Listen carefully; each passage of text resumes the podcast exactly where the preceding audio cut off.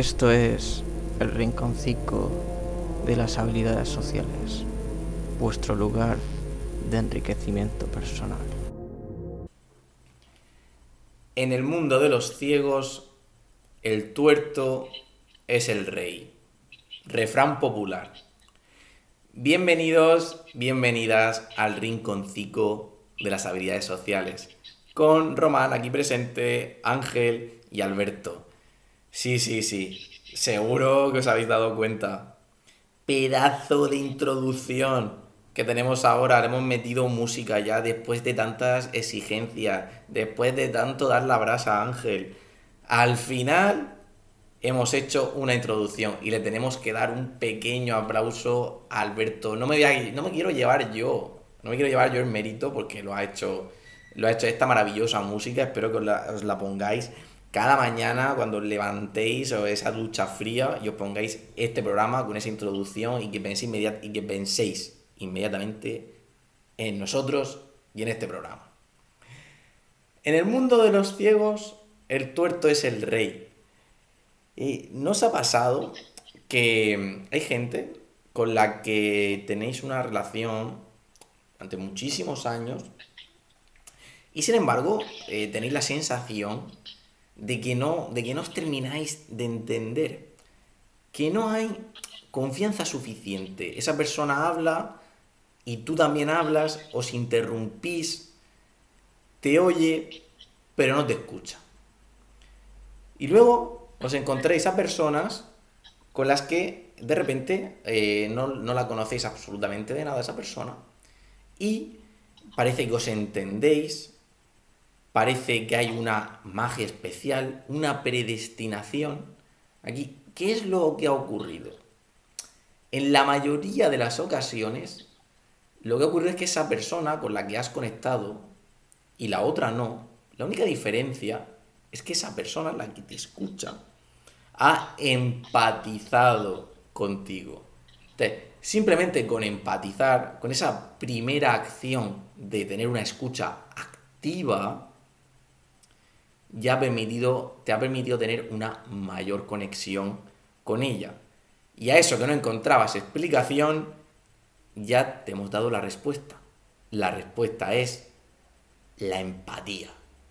Así que, ¿y de quién vamos? ¿Quién nos va a contar hoy este tema de la empatía? Os presento a uno que ya lo conocéis. Alberto, bienvenido. Muchísimas gracias. ¿Cómo te gusta chupar micro, eh? Has enrollado pa- pa- para dar el discurso y al final no, no me dejas hablar. Tenía ganas de empezar yo. Bueno, ya has hecho la introducción, no quieras abusar, tío. O sea, Bien, pues hoy me gustaría hablar del tema, como ya comentó Román, que es la empatía. Y quiero un poco que, que veáis lo importante que es el- en las relaciones sociales, la empatía. Fijaos, voy a definir, a- voy a dar la definición de la RAE, de qué es la empatía, pues me parecía curiosa, cuanto menos. Y dice la RAE que es la capacidad de identificarse con alguien y compartir sus sentimientos. A ver, esto realmente no está mal, no es que esté mal puesto ni nada, es una buena definición, pero me parecía un poco escueta. Entonces, queda una definición más psicológica de qué sería la empatía, que sería la capacidad de entender los sentimientos de otra persona, especialmente cuando estos son diferentes de los propios, ¿vale? O sea, no es solo... eh, es comprender también qué sentimientos tiene esa persona aunque tú no los compartas. A por ejemplo, alguien yo estoy alegre y se nos presenta alguien que está triste, pues eh, esa conexión, ¿no? De identificar que está triste y cómo se siente en ese momento, eh, sería una definición más clara de qué sería empatía en ciertas situaciones. Bien, una vez definido la empatía, algunos oyentes pues, os podéis preguntar, "Ah, ¿cómo se puede fomentar nuestra empatía o cómo se puede mejorar? Pues bien, la empatía se desarrolla a través de la teoría de la mente, que también os preguntaréis, ¿y qué es la teoría de la mente? ¿No? Nuestros oyentes. Eh, pues mirad, lo vamos a explicar ahora mismo, pero después de la publicidad. Que no, que broma. Vamos vamos a seguir ahora. A ver, la teoría de la mente.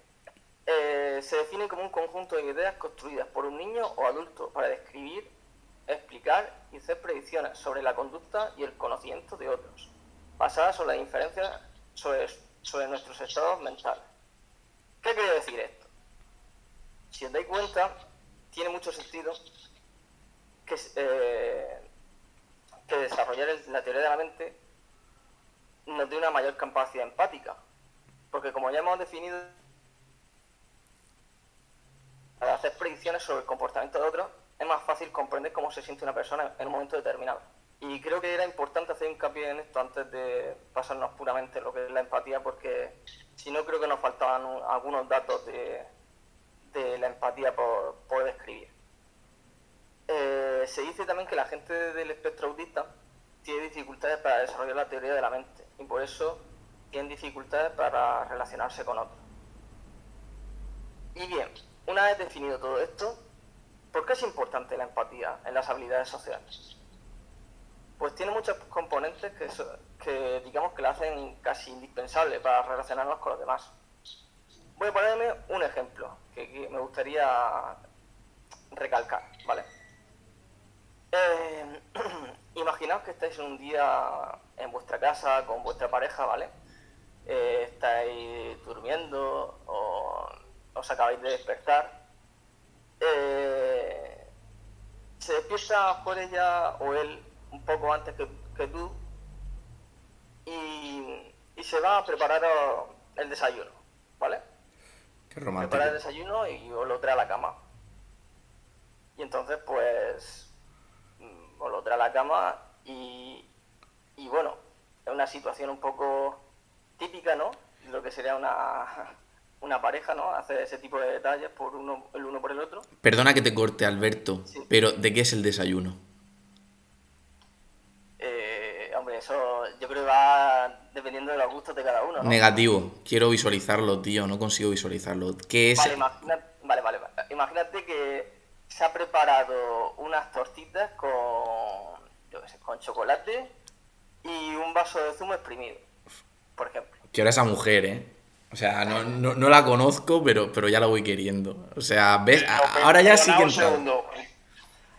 ¿Te, ¿Te, te, ha llevado el desayuno a la cama o contextualízalo un poco más? Porque es que Maná en una de sus canciones decía que eh, quería tanto a la chica que no le importará llevarle el desayuno a la cama. Entonces, si es desde una perspectiva más romántica.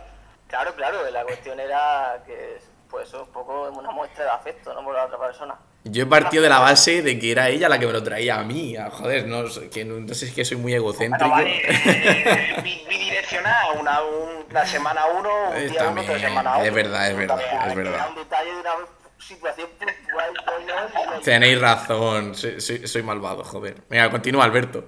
A ver. Vale, pues imagina esa situación.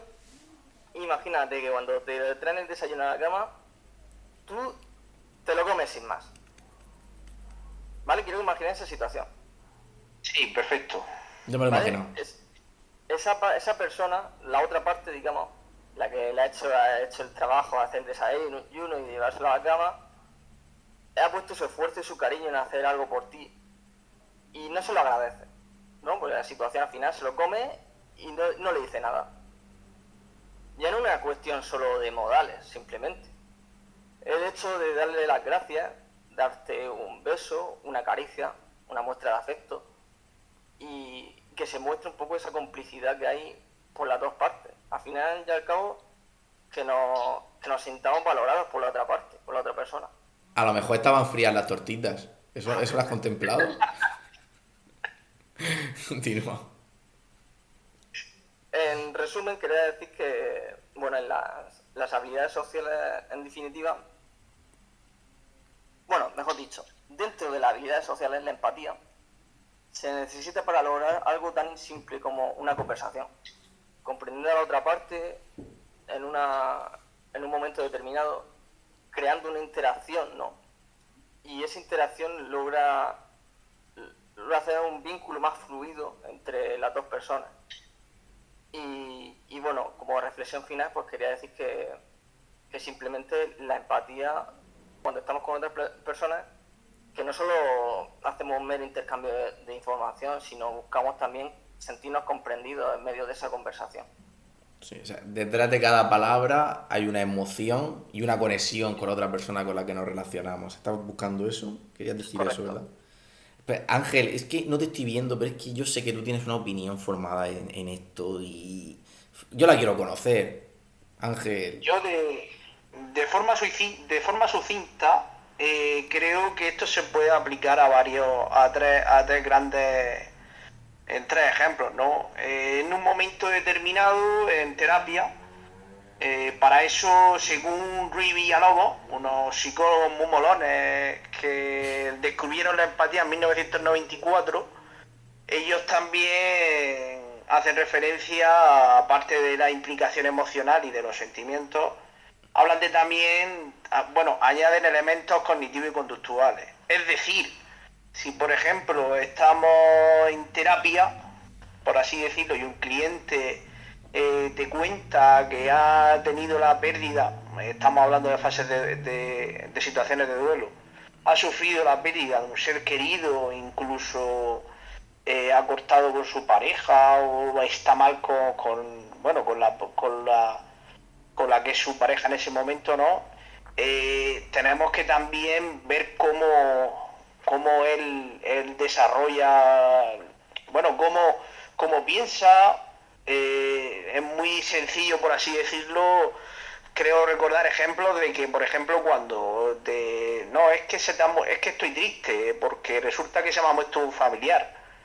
Pues no puede, bueno, hay mucho enteradillo de, de, autoayuda, fallida, ¿no? Que dice, no, tú ríete, pero vamos a ver, ¿cómo me voy a reír si se me ha muerto un familiar? Tengo que estar triste, este, este, bueno, eh, tengo que pasar esta etapa de duelo y tengo que tener altibajos emocionales por esto que me está pasando.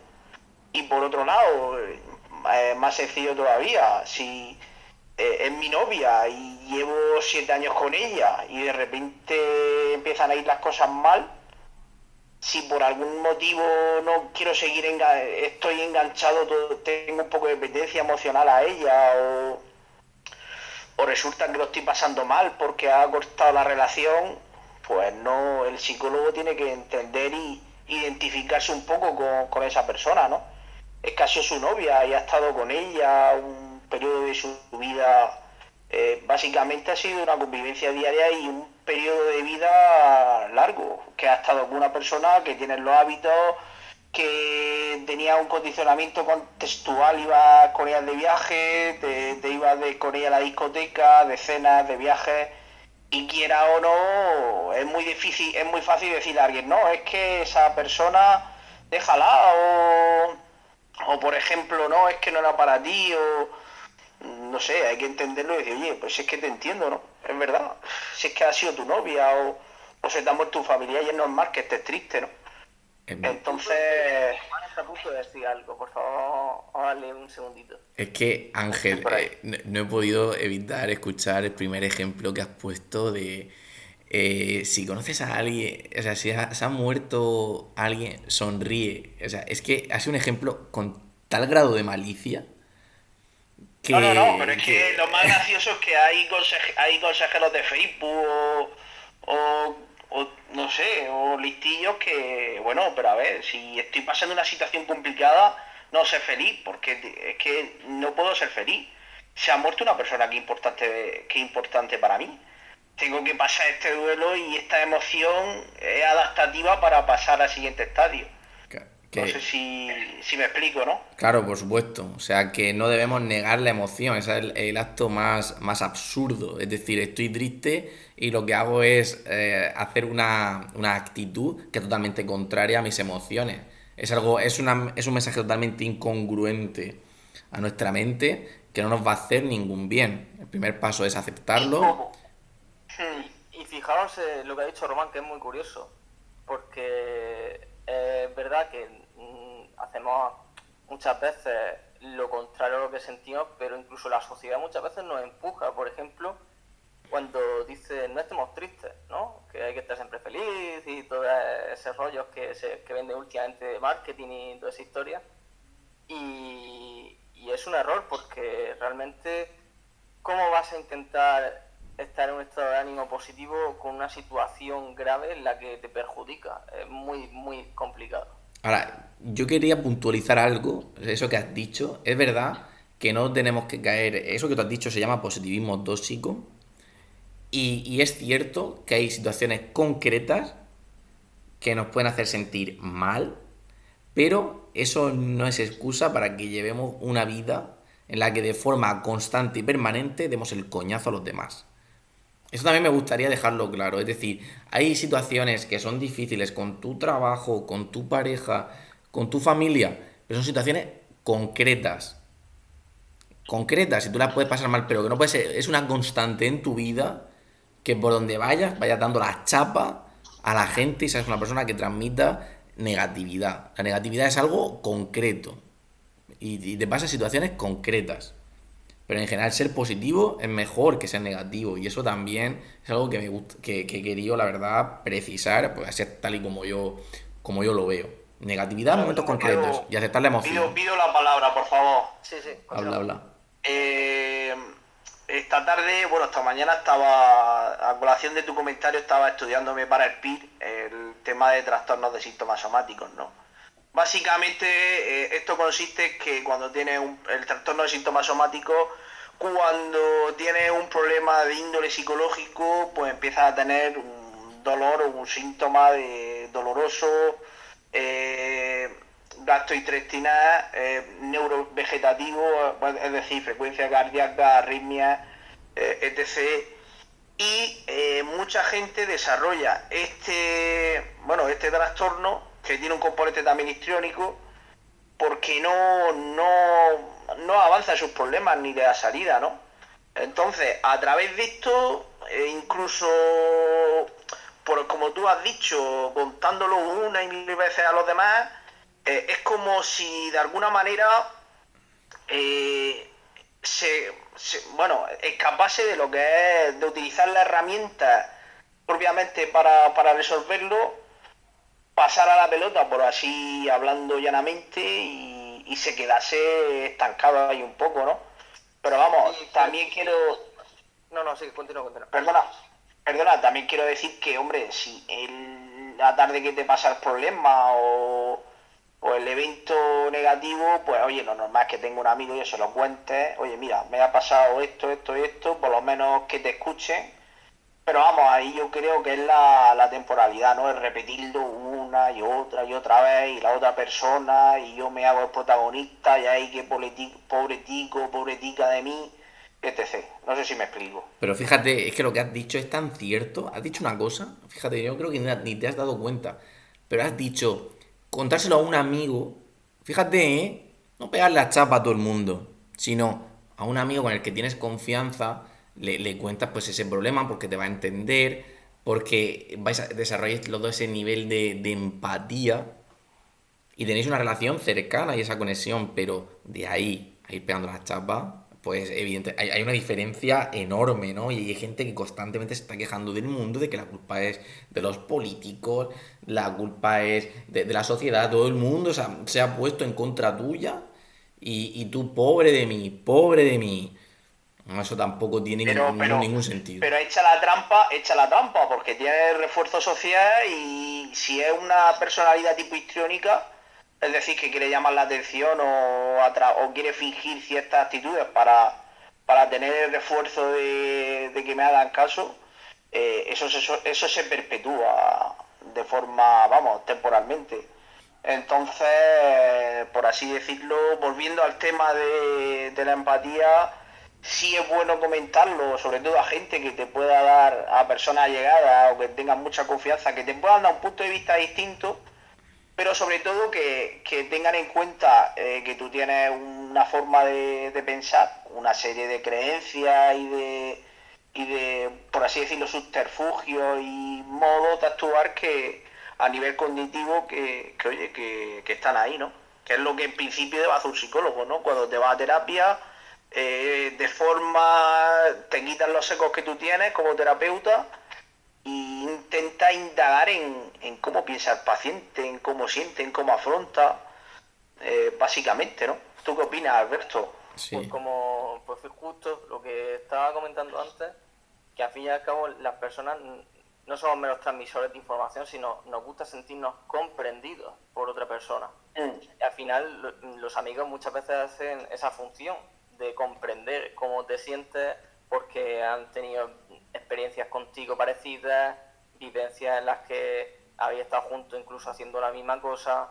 Al final esa conexión, como dice Román, es muy importante, muy importante para cualquier tipo de relación social. Entonces la empatía al final vemos que en los seres humanos es esencial para las habilidades sociales. Y chicos, os lanzo, una pregunta a los dos. Eh, ¿Cómo creéis que podemos mejorar? ¿Creéis que la tener empatía es algo innato o creéis que se puede practicar? Yo creo, bajo mi punto de vista, creo que cuando estés conversando con alguien, tener una escucha activa, intentar dejarte tu seco a un lado y vamos, eh, cómo también emite el mensaje la persona con lo que estoy hablando, veo en si hay congruencia entre lo que manifiesta y lo que no manifiesta a nivel verdad, a nivel verbal y no verbal, por ejemplo, que esté contando que odia a una persona y, esté llorando de culpa. Entonces ahí estamos viendo que hay una disonancia entre lo que habla y, lo que expresa a nivel no verbal, ¿no? Y luego, eh, a la hora de emitir la respuesta, sobre todo escuchar y, no tener el primer impulso de tú deberías.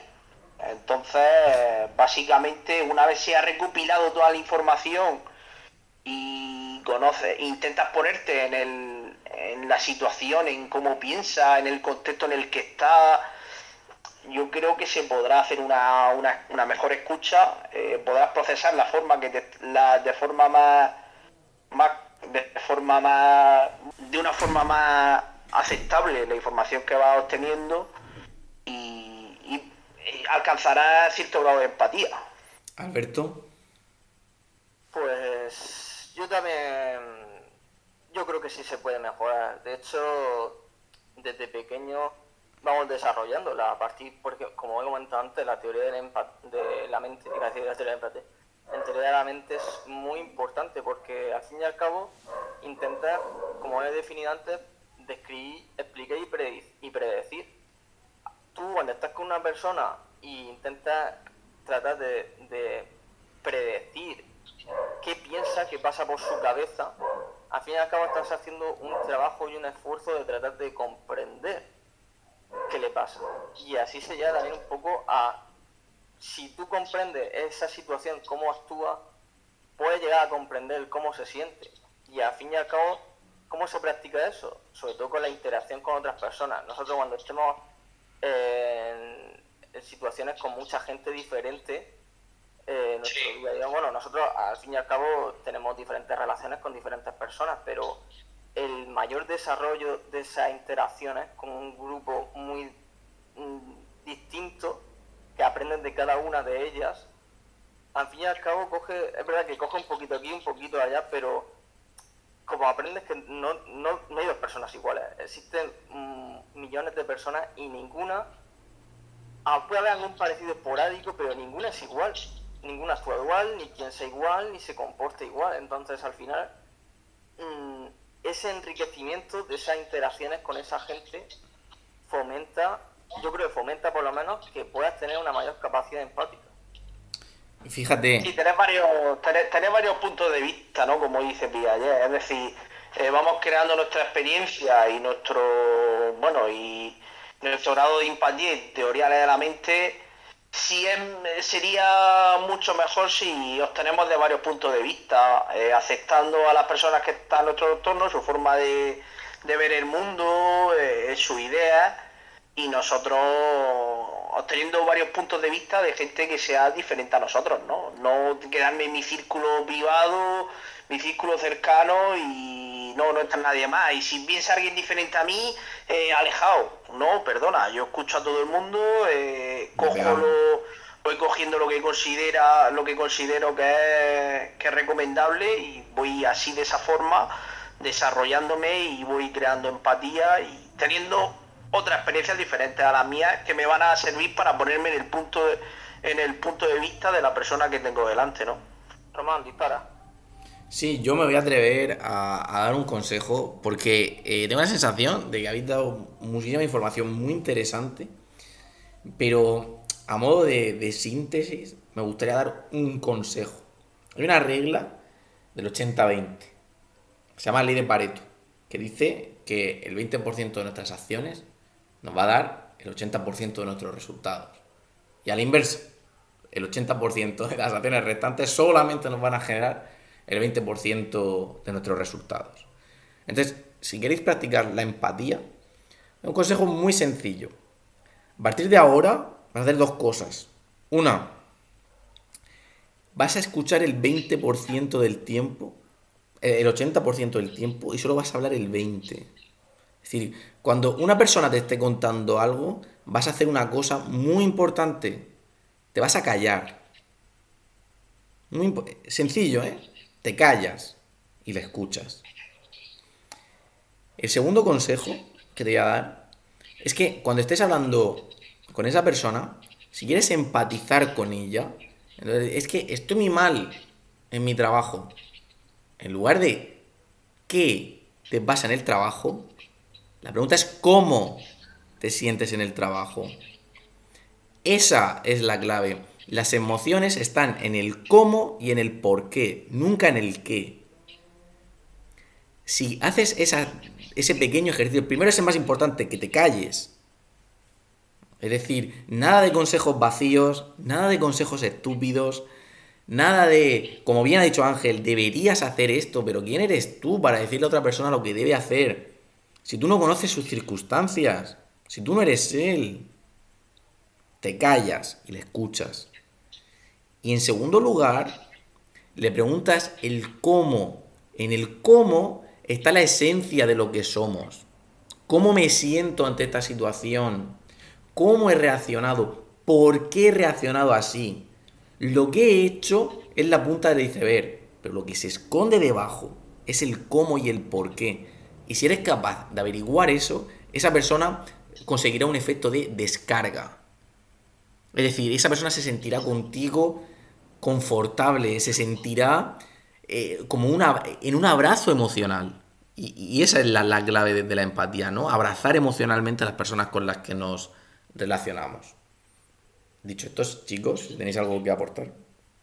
Vamos, básicamente con el porqué ya, bueno, eh, sí, básicamente es obtener la máxima cantidad y calidad de información para dar fin un porqué. Eh, es, un, es un, bueno, es una pregunta abierta y eso te va a dotar de mucha información, el cliente se va a explayar y, y por consiguiente tú vas a a esto, a, obtener la información restante y hacer, y hacer sugerencias o incluso ejemplos de tu vida, ¿no? Pues, por ejemplo, yo cuando, por ejemplo, yo qué sé, en el trabajo o, bueno, o si lo, o si lo extrapolamos a las relaciones eh, sociales, eh, conocí una chica y esta chica resulta que, eh, bueno, me manipulaba o no sé, por poner un ejemplo, o este chico me manipulaba, eh, decir lo que te ha pasado a ti en esas circunstancias denota un feedback, sugerencias, pues yo eh, obtuve por esto, eh, pues fuimos a terapia, o resulta que, que finalmente a ella o a él le dije que, que si fuéramos que bueno que acudiéramos a un profesional para intentar gestionar nuestra nuestra nuestra relación eh, o vamos, básicamente esto llevado al tema de la venta, ¿no? Cuando estás con, un cliente y, resulta que está en un estado emocional, eh, lo ves lloroso, lo ves temblando, lo ves cabreado, quizás en ese momento no es el momento adecuado para decir, oye, eh, cómprame el producto.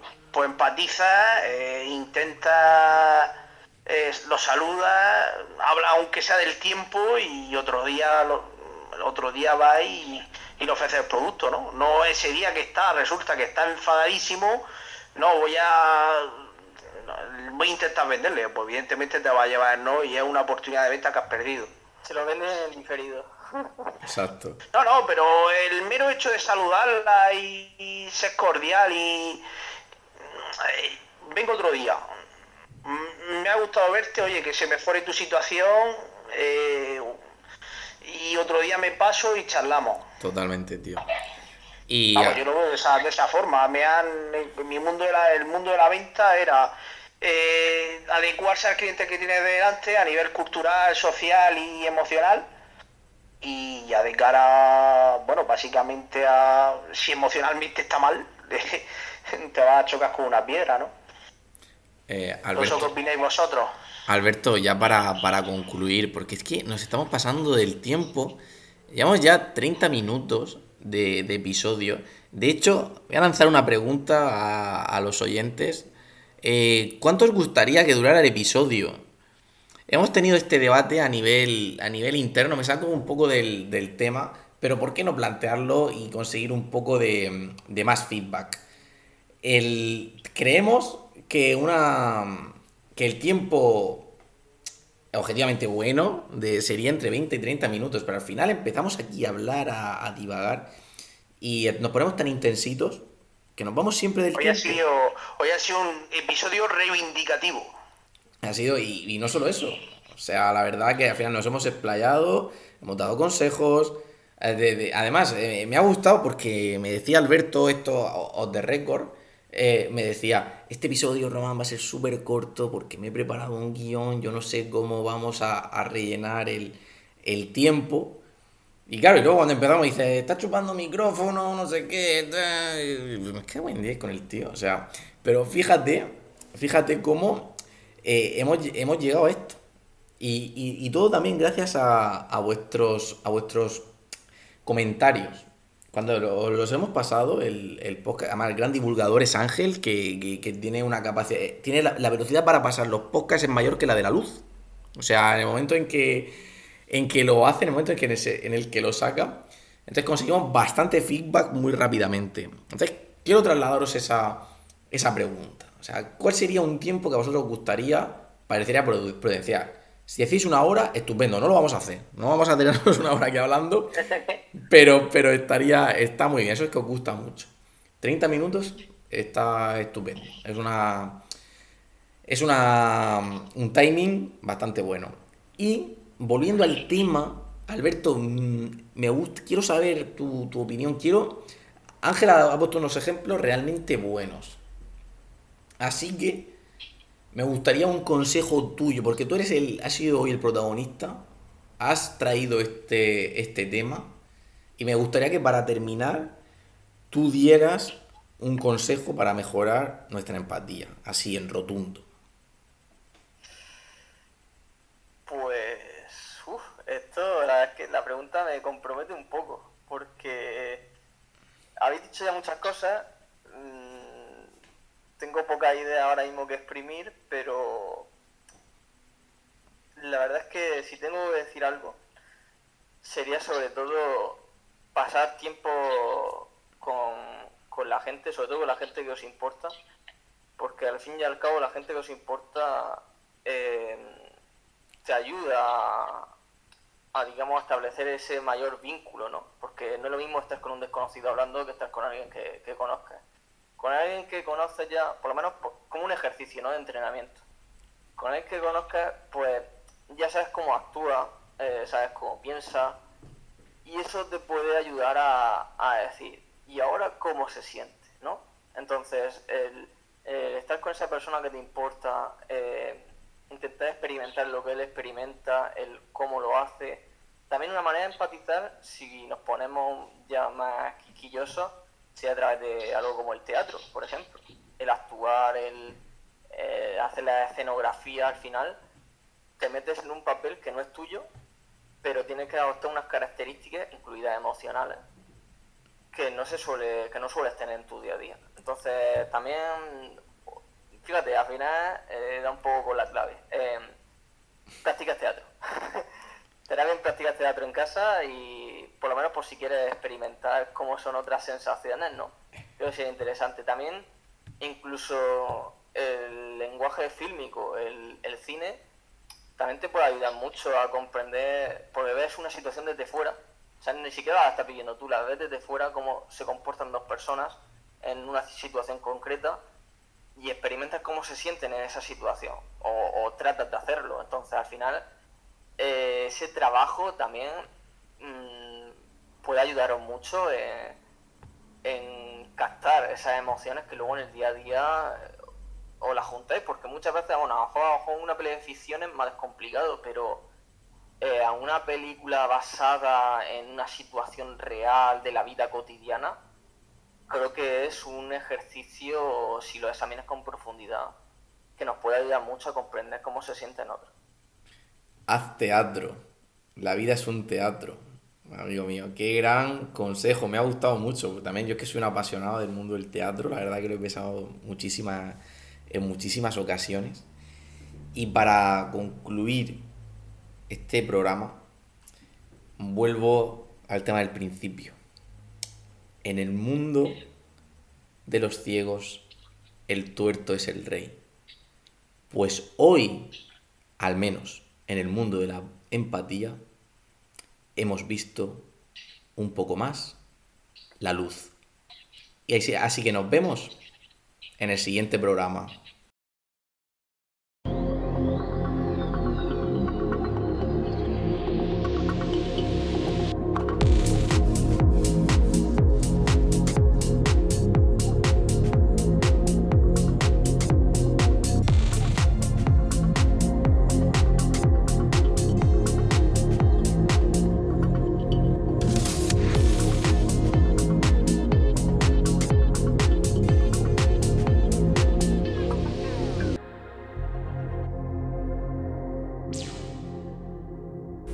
Esto es el rinconcito de las habilidades sociales, vuestro lugar de enriquecimiento personal.